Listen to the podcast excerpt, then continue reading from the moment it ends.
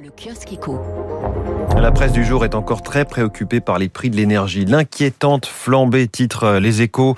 Les cours du gaz et de l'électricité battent record sur record sur les marchés de gros. Les industriels sont déjà pénalisés et les répercussions se feront bientôt sentir sur la facture des ménages.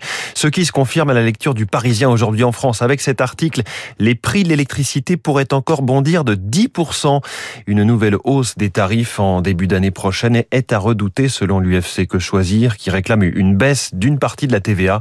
Selon les calculs de l'association de consommateurs, pour un foyer de 4 personnes se chauffant à l'électricité, la hausse de la facture est de 150 euros. La Croix, de son côté, évoque la fin du nucléaire en Allemagne qui se rapproche.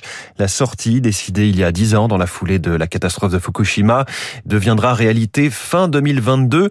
Mais le pays s'interroge sur la réussite de sa transition énergétique. 11 centrales sur 17 ont déjà été mises à l'arrêt.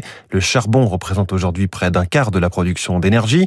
Certains s'interrogent sur d'éventuelles coupures d'électricité avec la progression du renouvelable dans le mix énergétique du pays, sans parler de la question des déchets nucléaires qui, eux, ne disparaissent pas, bien sûr, avec euh, l'arrêt des centrales. Le journal L'Opinion revient sur l'assurance chômage. Le combat sur la réforme continue.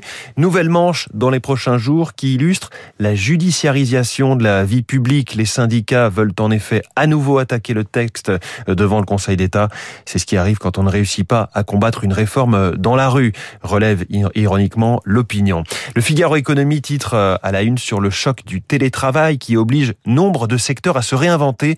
Les professionnels du bureau sont les premiers à souffrir de cette révolution. La restauration collective est contrainte à faire de la livraison. Les transports en commun ne sont plus aussi fréquentés. Trois grands gagnants tout de même, le numérique, le e-commerce et le coworking. Voilà pour la presse du jour.